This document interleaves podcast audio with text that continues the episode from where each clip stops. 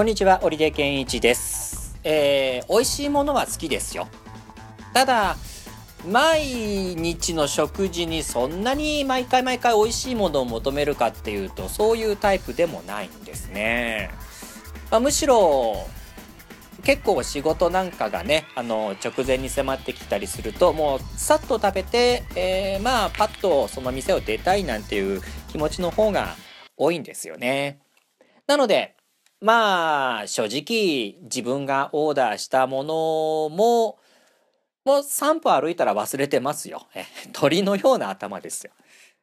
この間、あの、マクドナルドでクーポンを使いまして、今、期間限定のダイナーハニーマスターズをセットっていうんですか？で、それをオーダーして、で、レシートを見たらね、クラシックフライチーズっていうのが書いてあったんですけど、僕、それは頼んでないんですね。あのー、オーダーミス。単純に言うと。で、そこで、まあ、ね、いや、これ頼んでないですよ、違ってますよっていうのもいいんだけど、まあ、さっきも言ったように僕は、その、普段の食についてはそんなにこだわりがないのか、ど、ん、なのかっていうので、まあ、いいやと。えむしろ、その、ミスをしてしまった店員さんに対しての興味が出てくるんですね。このオーダーミス、僕はあの気づいてないふりをしているつもり。店員さんはどうするのかな？これ、こちら気づいてないふりをしてるってことは、そのまま通すこともできるし、あるいは自分がミスをしたということを認めて、すいません、間違ってましたって僕に言うのか。さあ、どうする？店員さんどうする？見たところ高校生のアルバイト、どうする？と思って、えー、まあ気づかぬふりしてしばらく待ってたら、まあ店員さんの方が気づいて、すいません、間違ってましたと。で、えー、つきましては差額もいただきますとね。まあだからお金的には間違ってなかったんで、まあまあまあまあいいでしょうとも思ったんですけれどもね。まあ、そのくらいなんですね。だから、そのオーダーミスっていうのも、その、その状況を楽しんでしまって、だから、食っていうことについては、まあ、その自分の中のその毎日のランクっていうのは相当下がってるんですよね。まあでもあれでしょ、美味しいものが嫌いかっていうのはそうじゃありませんからね。あの、平気でフラット京都にあの、かき氷を食べにだけ行くってことをしますからね。まあその辺が自分でもややこしいなと思ってるところなんです。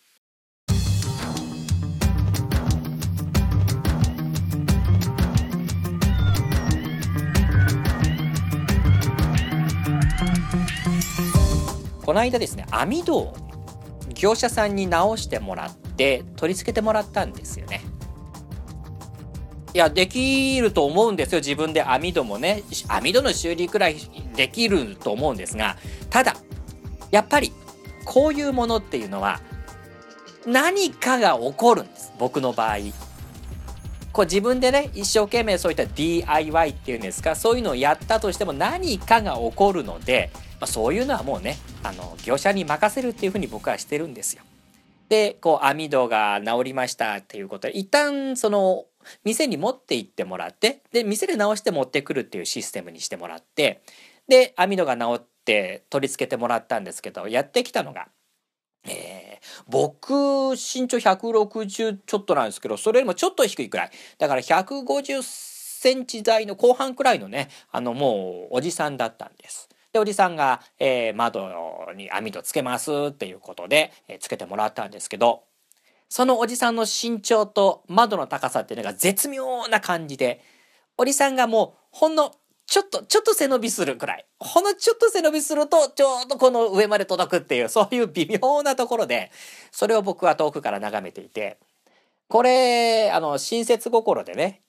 椅子を貸してあげて作業がしやすいようにするのいいのかなと思ったんだけど、まあ、それもやめまして。いや、あの僕もね、それ親切の方がいいんだよ。親切でやるのはいいんだけれど、ほら、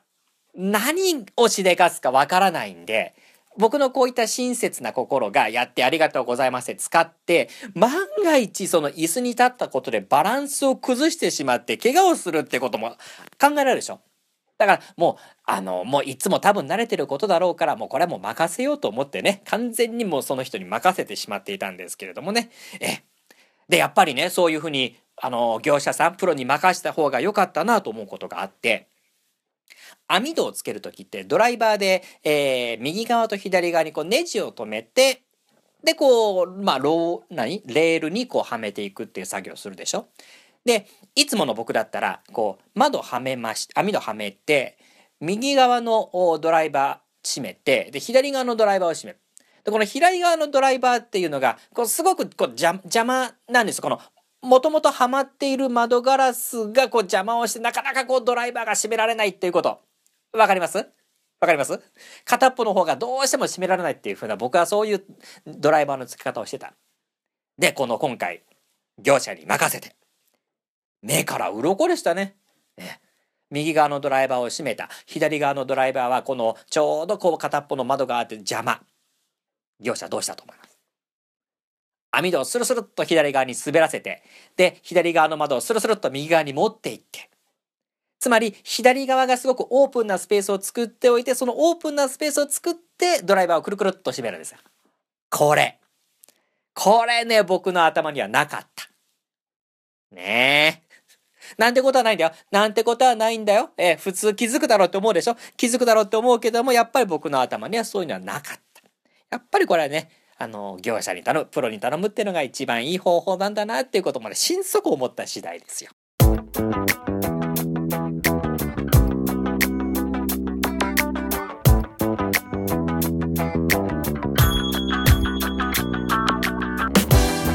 最近はもうパソコンのソフトがいっぱいあってほとんどのことも一人でできるんじゃないかっていうくらいまでなってますよね。音楽なんか特にそれ作曲もできるしねそのパソコンで。それからもう何かちょっとこう歌を入れようと思っても今ねボーカロイドってまあ初音ミクに代表されるそういうものがあるからそれでやることができる。一人で完結することができるっていうそんな時代なんですよね。で実際に音楽もネットにアップしてみんなで楽しみましょうよっていうそんな時代なんですが。まあ今だからそういう個人でどんどんやれているっていうふうに進んでいく中で逆の動きっていうかだからこそ今こうみんなであのチームになって一つのことにやっていこうよっていうそういった動きっていうのがね来てるんじゃないかなと思うんですよ。つまり一人でどんどんどんどんやっていくんだけれどもやっぱり何かこう一人でやっていくには限界がどうしてもできてしまうと。で広がっていかない。でみんなでやっていけば例えばこの作ったものを広めていくっていう時にじゃあ僕の知り合いがいるからとかこんな展開はどうかっていう、まあ、いろんな知恵みたいなものが集まってまた一人ではで想像もできなかったものにこう展開していくっていうことがあるんでしょうね。ねすごくよくわかります。僕ももうこうやって一人でボソボソとこうネットにやってもう何年ですかね。下手すりゃ20年近くになると思うんだけれどもまあ一人でまあ上げないよりも上げた方がいいからそれなりのこの反響っていうのもあるんだけど、やっぱ一人の限界っていうのはね、どうしてもね、あるんですよね。えー、で、あの、朗読も2週間に1回やってますけどね。で、ユーストリーム使ってネットを使って見ることできるようにしてますけれども、こうちょこちょことこう何人くらい来てんのかなと思って、ちらっとこう何今何人見てますっていうところカウンター見るんですけどね。1時間の朗読ライブ。20分経っても30分経っても40分経ってもゼロってことばっかりですかね最近ね。どうしたもんかなというところ。まあ、朗読は続けるにしてもユーストやめようかなとかねいろんなことを考えるんだからやっぱりこういうのも一人の限界チームで作っていくっていうのは本当に今もう僕でも僕の中でもそうあの大事だなと思ってるんでなんかのヒントになればなと思います。さて、えー、今週来週なんですけれども今週僕ね忙しいっていうかなんかポチポチと予定が入っておりまして、えー、20日、えー、月曜日は僕もでの朗読です。えー、ユーストでもぜひ誰も見てないんですけど今ね。なねだからね。虚しいもんねそういうのはね正直言うとね、えー、火曜日は愛知県東海市のコミュニティ FM メディアス FM でのビートアラウンド834 5時から8時までです。えー、そして22日水曜日、実は東海ラジオ、えー、にいることになっておりますので、またタイミング合いましたら、ね、あの、東海ラジオつけっぱなしにしていると、どっかで僕の声が流れるんじゃないかと。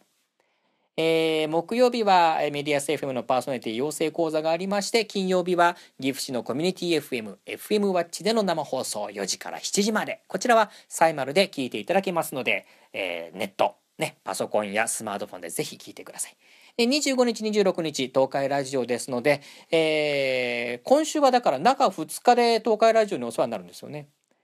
また、えー、来週ですけれども、28日火曜日がビートアラウンド834、えー、31日金曜日が商店街発夕方ワッチというスケジュールです。30日はね、また養成講座もあったりしますけど。ですので、えー、29日の、